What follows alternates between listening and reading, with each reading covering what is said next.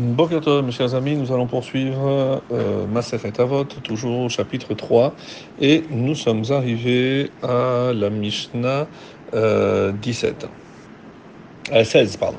La Mishnah 16 qui continue toujours les enseignements de Rabbi Akiva et qui dit la chose suivante omer hakol natun.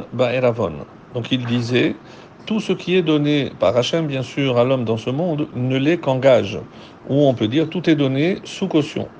Et le piège par lequel il paiera ses fautes est ouvert tout au long de sa vie. Perusa hachayim, ou alors on peut dire un filet étendu au-dessus de tous les vivants. Ou ici on peut dire tout au long de sa vie. C'est deux manières d'expliquer en fonction de la traduction, puisque Kol c'est toute sa vie, tout au long de sa vie, ou on peut dire aussi sur tous les vivants. Donc c'est deux manières de traduire en fonction du sens qu'on en veut donner. Et la suite, euh, ainsi, Hachanut Petucha, le magasin est ouvert. Et le commerçant donne à crédit, donc l'épicier fait crédit. Toutefois, le registre, celui des comptes, est ouvert et la main du tenancier note tout ce que l'homme prend.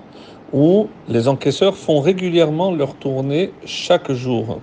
Et c'est pour ça qu'on dit quiconque veut emprunter peut venir et emprunter.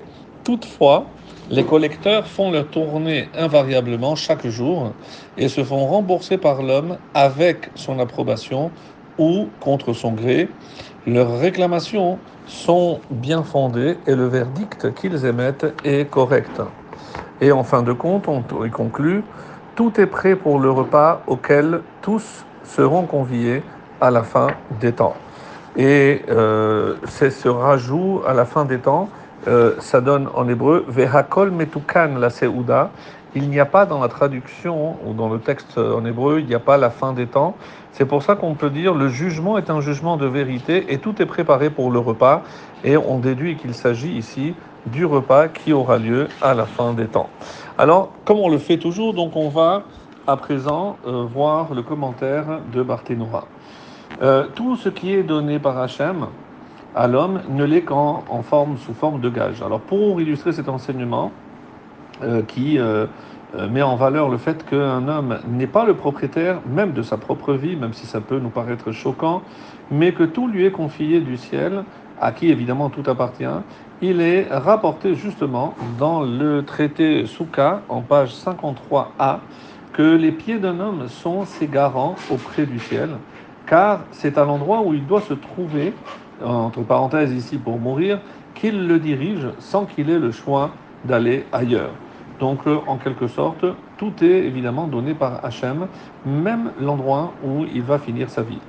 Et le piège, ou comme on avait parlé tout à l'heure, un filet qui est tendu au-dessus de tous les vivants, il s'agit ici des épreuves hein, et évidemment de la mort qui lui permettront à ce moment-là, rajoute Barthénora, d'expier tout ou une partie de ses fautes dans ce monde afin bien sûr de recevoir la récompense dans le monde à venir.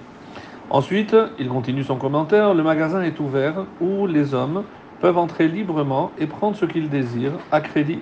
Mais attention, le commerçant, c'est vrai qu'il donne à crédit parce qu'il fait confiance à tous les clients et à celui qui vient évidemment ainsi prendre ce qu'il veut. Ainsi en est-il des hommes qui, dans ce monde, fautent peut-être chaque jour alors que Akadosh attend le moment euh, de, paiement, c'est quoi? De chacun arrive. Mais évidemment, ce que Hachem attend, c'est que la personne fasse teshuva. Le registre est ouvert pour y inscrire toutes les choses qui ont été prises à crédit afin que rien ne soit oublié. mes chers amis, il faut se le dire, que tout ce que l'on fait ici est répertorié. Si l'homme a été capable de créer évidemment des machines, des ordinateurs où tout est enregistré, imaginez si euh, l'ordinateur que doit avoir HM, où chaque acte, chaque parole euh, euh, accomplie ou dite par un homme ici-bas, tout est enregistré. Et la main note tout ce que l'homme prend. Alors ici, ce passage, rajoute Parthénora, nous est précisé pour que tu n'en viennes pas à dire, même si le registre est ouvert, il arrive que le commerçant, eh ben, peut-être qu'il est occupé à autre chose et qu'il ne va pas tout écrire, donc il peut oublier parce qu'il n'a pas vu exactement ce que j'ai pris. C'est pour cela que la Mishnah précise que la main écrit tout ce qui est pris à crédit, car la notion d'oubli, comme nous le savons, n'existe pas en ce qui concerne Hachem. Quiconque veut emprunter, Ceci fait référence à l'enseignement qui est rapporté dans la Mishnah précédente où il est dit que la possibilité est donnée à tout homme d'agir à sa guise. En effet, comme nous l'avons déjà vu, personne n'est forcé d'emprunter une chose pour laquelle devra rendre par la suite des comptes sans son consentement. Et les collecteurs, il s'agit de ce qui, euh, la fonction est d'organiser des épreuves et des événements néfastes afin que les dettes ici-bas soient remboursées justement par le biais de cette souffrance, de ce tsar, cette peine qu'ils vont infliger.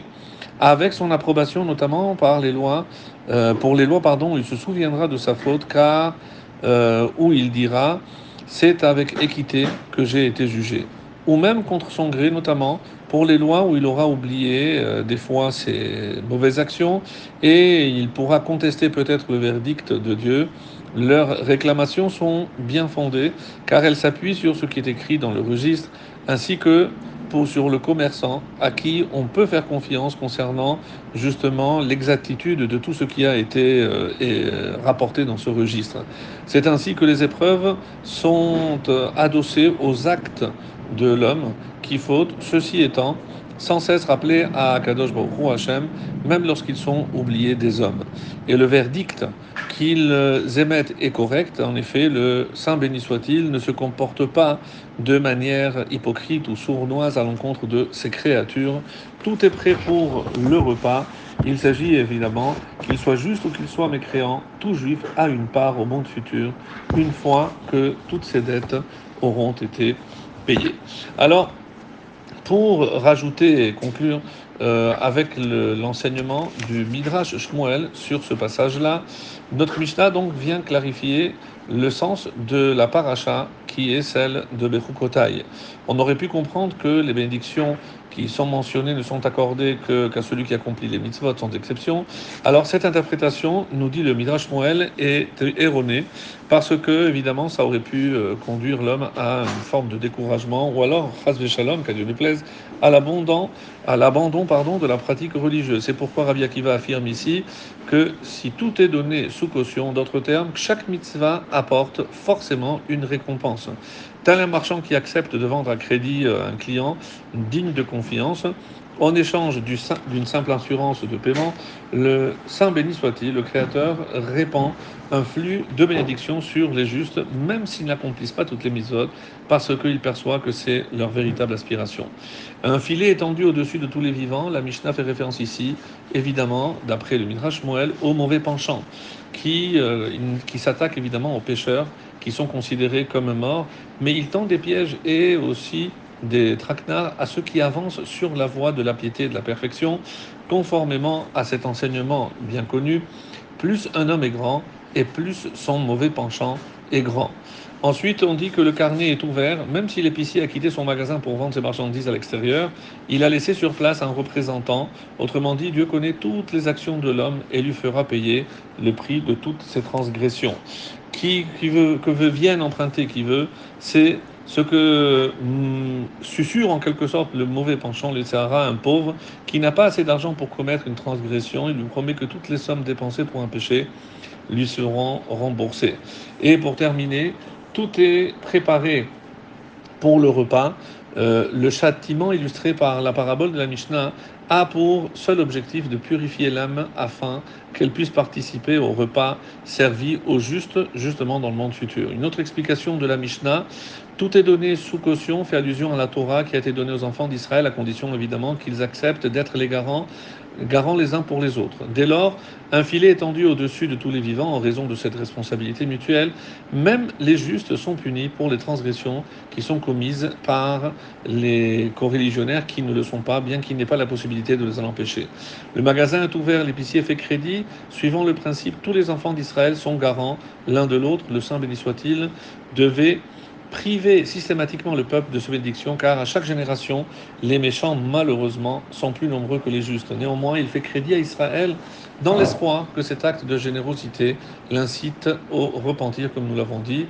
Le carnet est ouvert et la main écrite laisse entendre qu'aucune génération n'a mérité les bénédictions célestes par ses propres actions. L'humanité n'a pu survivre que grâce à la miséricorde divine, qu'il est Olam Rasdo, parce qu'elle est éternelle, sa bonté. Cependant, cette survie imméritée n'est pas un don, c'est un prêt qui viendra à échéance tôt ou tard que vienne emprunter qui veut, contrairement aux hommes qui ne prêtent jamais à de mauvais payeurs, Dieu continue à consentir des prêts à l'humanité, bien qu'elle n'ait jamais remboursé ses emprunts précédents, et il les accorde à qui veut emprunter avant même que la demande de prêt ait été formulée. Cette dernière marque de générosité fait souvent référence au verset Tehillim 145-16 Tu ouvres ta main et satisfais la volonté de tous les êtres vivants. Et enfin, même si une personne n'avait pas l'intention d'accomplir de bonnes actions, les anges les apportent au ciel en paiement de ses dettes. Par exemple, si un pauvre, un pauvre trouve une pièce de monnaie, celui qui l'a perdue aura autant de mérite que s'il l'avait fait volontairement la charité.